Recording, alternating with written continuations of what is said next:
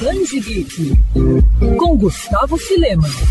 Para diminuir a adrenalina e ansiedade das crianças na hora da vacinação contra a Covid-19, prefeituras de todo o país vinham adotando uma estratégia bem legal envolvendo super-heróis. Foi o caso da cidade de Tanguá, na região metropolitana do Rio. Além de ter escolhido um lugar que parece com a lona de um circo para abrigar a vacinação infantil, a cidade levou para o local super-heróis conhecidos como Batman, Homem-Aranha, Homem de Ferro e o Flash. A ação teve como público-alvo crianças de 5 a 11 anos, com comorbidades ou deficiências, além daquelas com 10 e 11 anos. Como não poderia ser diferente, os pequenos adoraram ver seus heróis favoritos apoiando a imunização, movimento importante na na luta contra a pandemia. E claro, muitas pediram para tirar foto e também tiraram coragem deles para se vacinar. O sucesso da iniciativa foi tão grande que a prefeitura agora estuda repetir a ação nos próximos dias.